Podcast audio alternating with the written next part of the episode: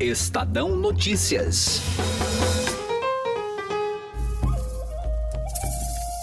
A Amazônia está no centro de uma discussão entre o governo brasileiro e países interessados em investir nas políticas de preservação da floresta. A imagem do Brasil, você acha que estão interessados, grandes países estão interessados na imagem do Brasil ou se apoderar do Brasil? Criado em 2008, o Fundo Amazônia recebe doações de outras nações, como Alemanha e Noruega, e tem como objetivo reduzir o desmatamento na região e promover o uso sustentável daquele ecossistema. O Brasil cuida, o mundo apoia todos ganham. Essa relação começou a se deteriorar quando o Ministério do Meio Ambiente colocou em xeque contratos patrocinados pelo fundo. O que nós gostaríamos de ter e não temos são instrumentos para mensurar o quanto de recursos foram é, dispendidos. Agora, os repasses estão suspensos e os governadores dos estados que integram o consórcio Amazônia Legal preocupados com o futuro de projetos que visam o combate ao desmatamento. O certo é que cresceu o desmatamento na Amazônia.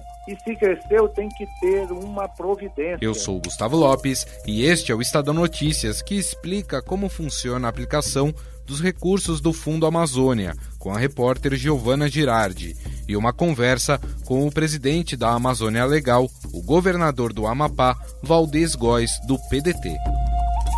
Estadão Notícias. Conheça o lado private da XP, que une a solidez financeira de uma marca global com o dinamismo de um family office. O resultado é uma experiência exclusiva, acompanhada dos melhores profissionais de investimentos do mercado e na gestão de grandes fortunas para preservação e aumento do seu patrimônio. Conte com serviços de gestão ativa de patrimônio. Por aqui, nossos profissionais traduzem temas econômicos relevantes para produtos de investimento, oferecem o acompanhamento necessário para montar uma estratégia de planejamento sucessório e consideram o cenário global como base. Acesse xpprivate.com.br. Estadão Notícias. A Amazônia é um potencial incalculável. Por isso o mundo está de olho nela. Por isso alguns maus brasileiros ousam fazer campanha com mundos mentirosos contra a nossa Amazônia. E nós temos que vencer isso mostrar para o mundo, primeiro, que o governo mudou.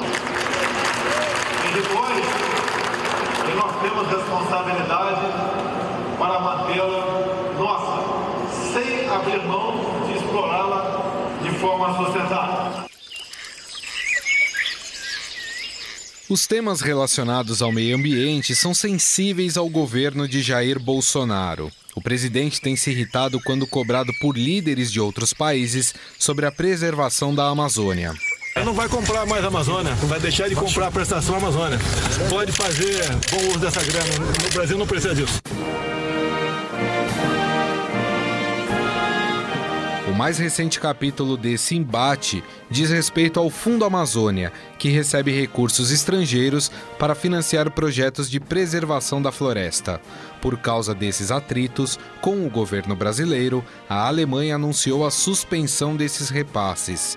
Em resposta, o presidente Jair Bolsonaro disse que o Brasil não precisa do dinheiro do país para preservar a Amazônia.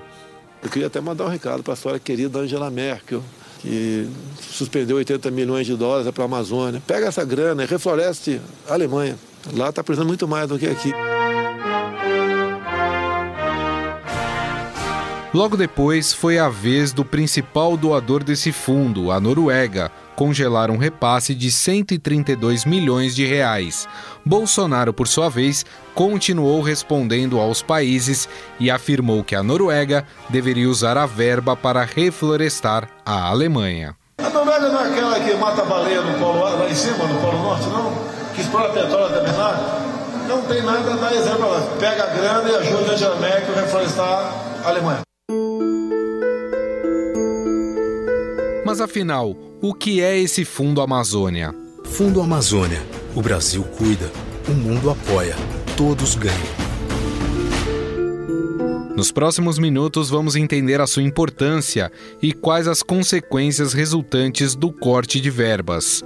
O fundo foi criado em 2008 e até hoje captou mais de 3 bilhões de reais. Desse total, mais de 90% vem da Alemanha e da Noruega e é administrado pelo BNDES.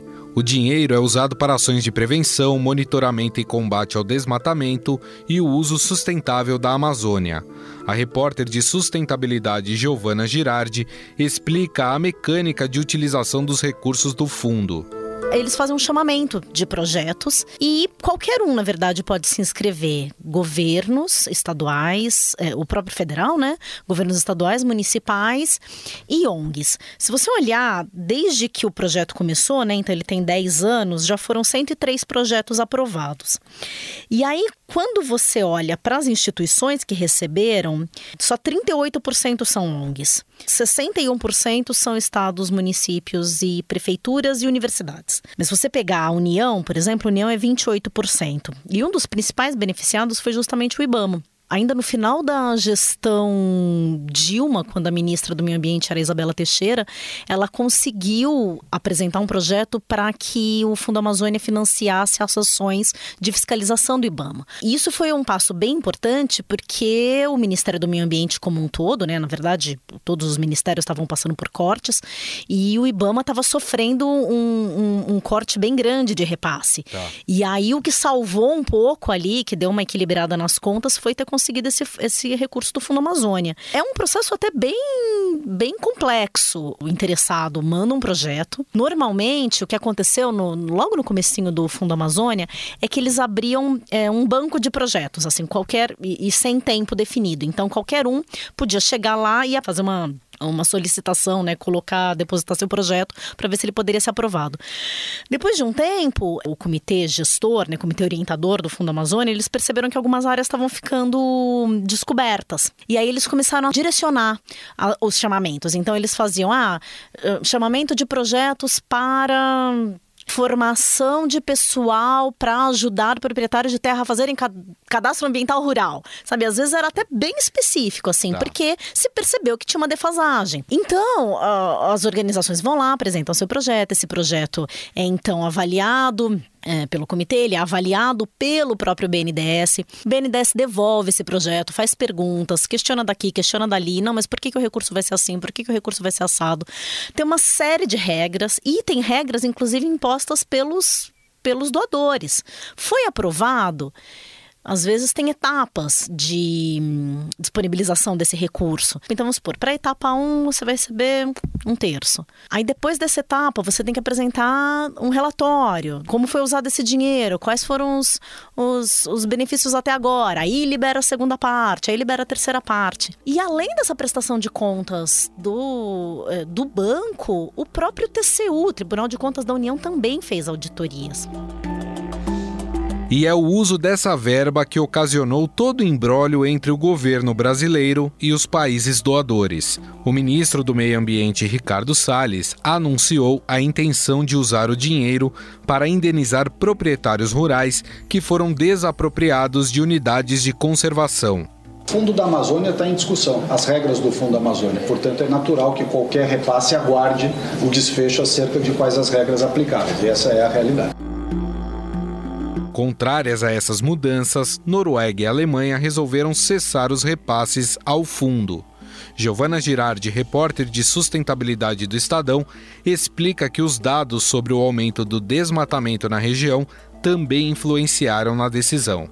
Se a gente for olhar desde o começo é, do governo, né, começou inicialmente com o ministro do Meio Ambiente, Ricardo Salles, falando que tinha encontrado irregularidades na aplicação dos recursos, e aí foi quando ele suspendeu é, os repasses. Ele falou que tinha irregularidades, ele chegou a convocar uma entrevista coletiva para falar sobre esses problemas, mas ele em nenhum momento de fato apontou quais são essas irregularidades. Aí logo depois disso, ele pegou, uh, foi até uma entrevista, uma matéria exclusiva que a gente deu aqui no jornal, o repórter André Borges que fez, que o ministro queria mudar a forma de usar esse recurso e usar para fazer regularização fundiária.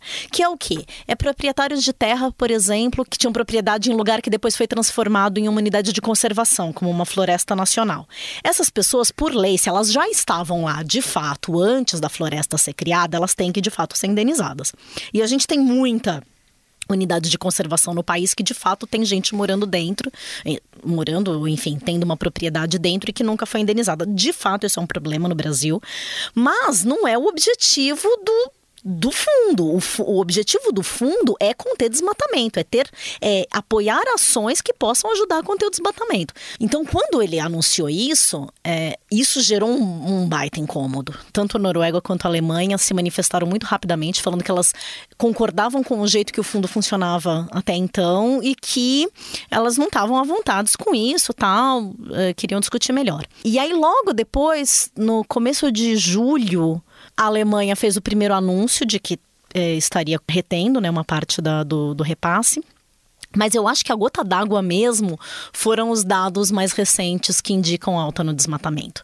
Porque, no final das contas, o grande objetivo do Fundo Amazônia é conter desmatamento. Foi um, uma, uma articulação vinda da ex-ministra do Meio Ambiente, Marina Silva, de conseguir negociar com, que esses, com esses países para justamente, se é tão importante preservar a Amazônia, nos ajudem a preservar, porque ela é importante para o mundo como claro. um todo. Ela, é um, ela equilibra o clima do planeta. Eles dão dinheiro para que a gente preserve. E aí, como que ele funciona?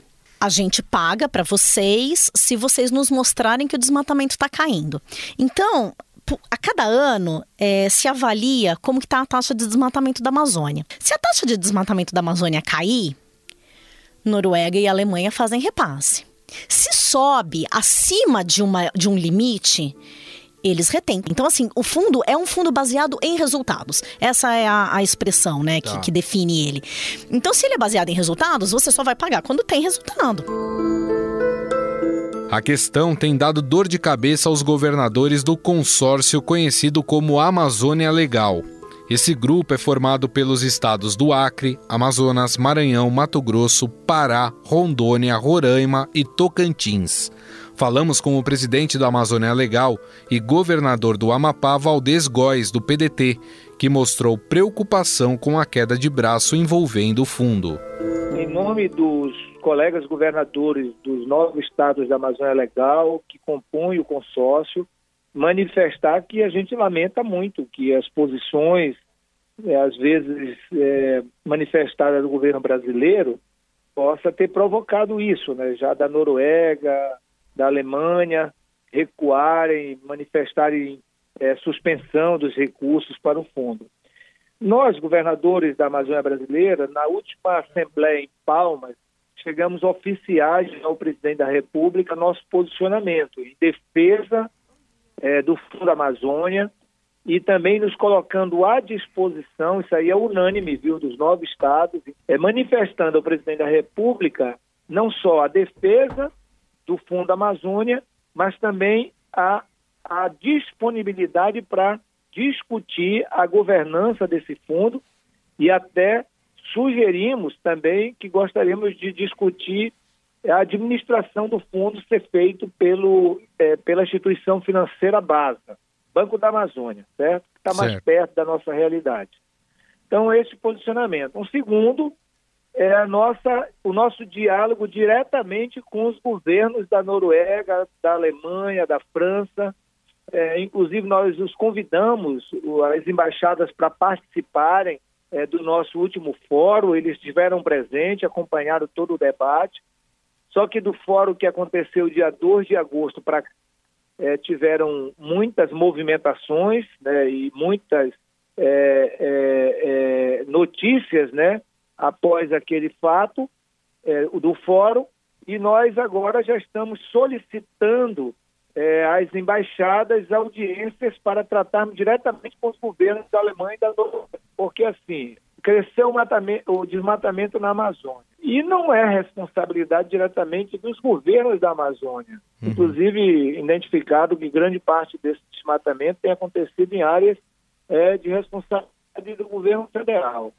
Então, nós deixamos também muito claro, e deixo aqui para você, que os governadores da Amazônia brasileira são intransigentemente contra qualquer atividade econômica ilegal, seja minerária, seja florestal, seja de pesca, de agricultura, qualquer uma. Nós não toleramos. Agora, nós temos nossos limites. Na atuação dos nossos limites, seja o nosso poder de fiscalização, de combate, né, de punição, nós temos feito, né, temos agido. Agora, é, registramos isso também para o governo federal, que a gente é, não tolera, não pactua com atividades econômicas fora da lei, né, com traços de legalidade, e continuamos defendendo também o desenvolvimento sustentável da Amazônia. O Amapá, por exemplo, já investiu com outras linhas de financiamento para fazer atualização da base geodésica e a base cartográfica.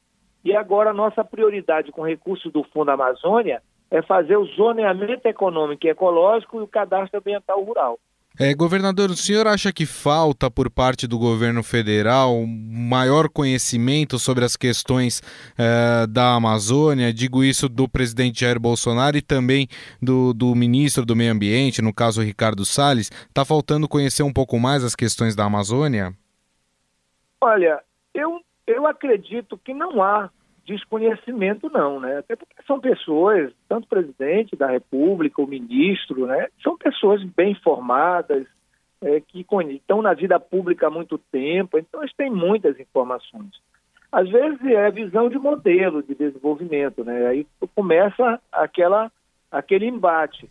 Nós entendemos que trabalhar projetos sustentáveis na Amazônia, ter responsabilidade em combater qualquer tipo de atividade ilegal, o reflexo positivo não é só para o desenvolvimento da Amazônia, para, mas para todo o país. É, a, a, a, qualquer fala que pareça permissível né, ou permitido avanços em, em, em estratégia de desenvolvimento que comprometa a responsabilidade ambiental, isso vai ser um desastre para todo o Brasil, não é só para a Amazônia. O, o, o, Brasil ele produz alimentos, ele, é, ele vende alimentos para outras comunidades internacionais. E lógico que esse alimento ele tem que ser produzido com toda a responsabilidade ambiental, seja esse alimento que é produzido na Amazônia ou em países ou, ou, ou estados do Centro-Oeste, do Sul e Sudeste. O que acontecer de negativo na Amazônia vai refletir também economicamente nessas atividades. Então, o que pode parecer uma vantagem a curto prazo para quem está na atividade econômica de produção de grãos ou de produção de outras atividades, né, ter é, ter uma, uma permissão mais ampliada dessas atividades, na verdade pode significar um grande prejuízo para esse investidor, para esse exportador, para esse produtor de alimentos, que hoje tem mercado certo, né? Em vários locais do mundo. Governador, para a gente encerrar, eu queria saber como o senhor tem visto as últimas declarações né, por parte do governo federal em relação ao desmatamento, também essas mudanças que têm acontecido dentro de departamentos técnicos, como é o caso do INPE. Como é que o senhor tem visto essa, essas movimentações? Nós nos preocupamos, porque eu não vou discutir aqui, é, e que eu acho que não, é, é, não nem é, deve ser a vertente se cresceu 20, 30, 15, 40%. O fato de crescer 1%, 2%, 3% já deve é, significar é, um alerta para todos nós. Então, o importante, ah, um, um, uma instituição diz que cresceu 40% o desmatamento na Amazônia, outra vem e diz que cresceu 15%. Aí o debate vai ficar, olha, tá vendo que não é 40, é 15? O certo é que cresceu o desmatamento na Amazônia. E se cresceu, tem que ter uma providência, tem que ter uma atitude pública, privada, social, empreendedora. Todos temos que nos comprometer. Nós conversamos com o presidente do consórcio Amazônia Legal e governador do estado do Amapá, Valdez Góes, do PDT. Governador, mais uma vez, muito obrigado pela atenção. Estarei sempre à disposição.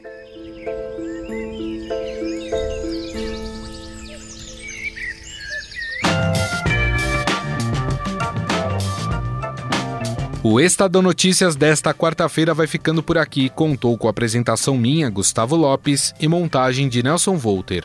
O diretor de jornalismo do Grupo Estado é João Fábio Caminoto. Mande seu comentário e sugestão para o e-mail podcast@estadão.com. Um abraço e até mais. Estadão Notícias.